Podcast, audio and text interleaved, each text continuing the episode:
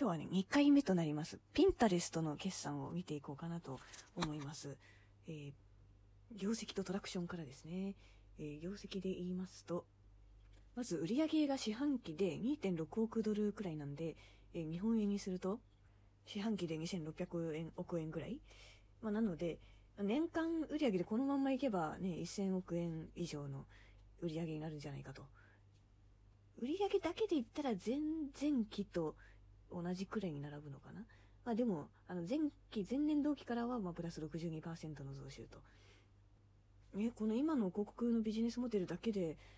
今現時点でここまでいけてるのはすごいですよね。年間1000億円ぐらいだってことですよね。売上でね。で、えっ、ー、と、営業損失すごい膨れ上がってるけど、これは、まあおそらくストックオプションとかでしょうね。えー、なんで飛ばしまして、まあ、トラクションです。えー、MAU、今全国で何人だかわかります？いくらでしょう？いくつでしょう ?MAU。全国でですよ。えー、全世、全世界で3億人をちょうど突破したというところです。まあ、当然、あのー、最高値ですね。勢いありますね。3億人だから、あの、全世界で見た時のツイッターに並ぶツイッター3億以上あると思うんで、え並ぶぐらいの、えー、MAU になってきてますよと。ま、ちなみにこれ、ほぼアメリカなんですけど、えー、アメリカとその他比はどれくらいでしょう？うん。で言うと、まあ、ほぼアメリカが一番多いんですけど、1対3ぐらいかな。アメリカ1の、まあ、その他3ぐらいな感じですかね。内訳は書いてないな。でも、うん、おそらくアジアではないだろうなと思いますけれども。で、これちなみに日本での MAU はまだ公開されてないんですよ。おそらく、あの、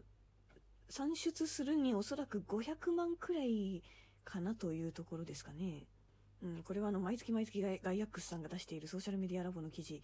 での推察なんですけど、うん、500万円くらいじゃないかと、そうそう、ガイアックスさんにも書いてなかったんで、えー、これどうやってこ出したかな。ここでおさらいですけど、代表的な SNS の日本の国内の MAU をおさらいしておきましょうか。今、ピンタレス500万ですけど、一番多い SNS なんでしょう。あまあ、LINE は除くとして、LINE はもはやもう SNS っていうかインフラだから、LINE はもうちなみに8000万とかまでいってますよ。もう1億いきそうですよね。もう、ほぼですよね。日本人、ほぼ、ほぼ使ってると思っていい。うん。えー、1番ツイッターです。ツイッター MAU で4500万人、あ、国内でですよ。4500万人ですと。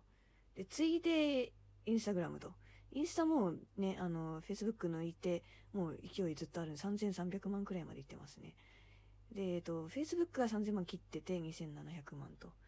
うん。まあ、まずはその3つは押さえておきましょうと。で、まあ、ピンタレスト500万って聞くとちょっとなんかちっちゃく見えるかもしれないですけど、まあまあでも今成長途中のところなんで、まあ、これからでしょうね。で、ちなみにまあ、売り上げが上がったよという話をして年間1000億円ぐらいまでいくんじゃないのかなとかいう話をした中で、売上ってどうやって出してるの？って話なんですけど、ちなみにね、アープから言うと、アープは、えっ、ー、と、2. 2.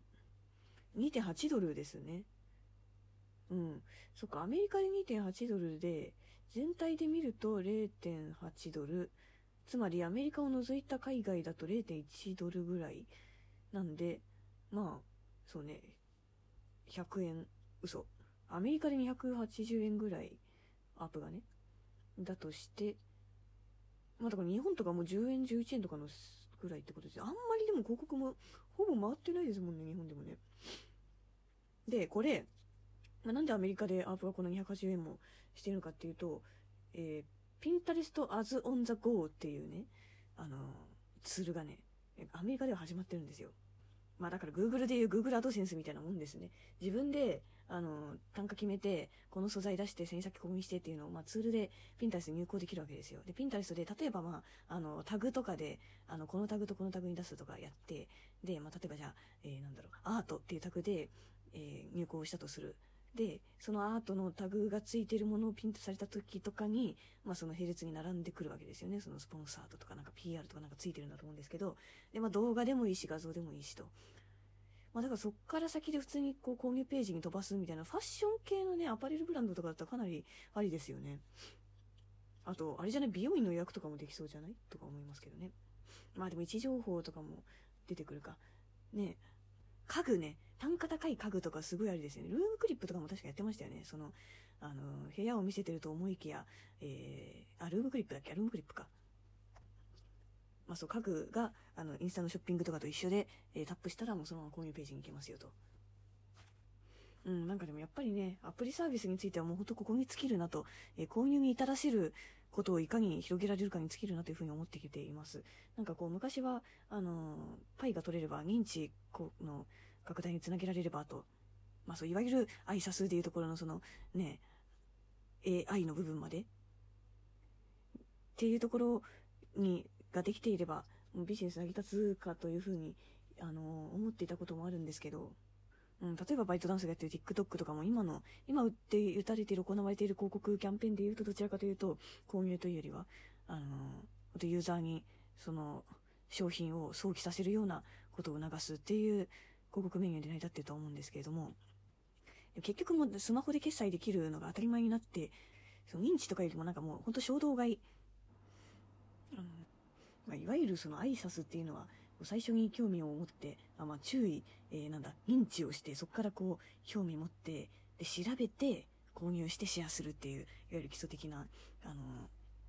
消費行動なんですけど、まあなんかそもそも今、このコンテンツを、こう、まあ、検索するとかっていうよりも、むしろこうなんかおもろいことないかなって、こうザッピング体験っていうのが、そのままコンテンツの価値になっている。その昔だったら、ザッピングなんかするんじゃなくて、その検索でダイレクトにこの欲しい情報に行きつけるのが正義とかっていうのがあったけど、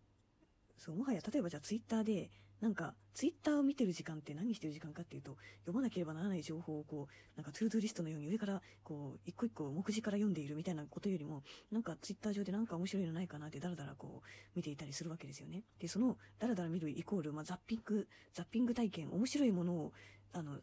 何友達にじゃあ、今何してるのって言って、面白いツイートを探しているとは言わないと思うんですけど、ツイッター見ているってなると思うんですけど、だからこう無意識的に、実はでも探してるんですよね、それってね。で、そんなこう、無意識に探しているようなザッピングすること自体がコンテンツの価値になっているというようなところがあるんじゃないかなと。TikTok だってそうでしょ。その、なん、なんか新しいおもろい人いないかなとかっていうのを見ている。でした時に、そう、検索して購入するとかじゃないなと。なんか、なんか面白いものないかなでザッピングしていてあったら買うっていう感じだなと。そんなことを思ってきています。そうね。だからラジオトークでも、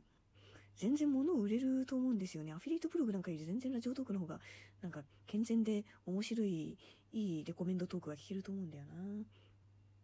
なんか突然私がこの Amazon のアフィリエイトリンクとかをあのペロッと貼って商品の紹介とかしだしたらなんか検証してるってことなんで、あ、ぜひでもあのね、物を売るという検証をする人、ぜひ、ぜひしてみてください。そして結果教えてくださいなんつって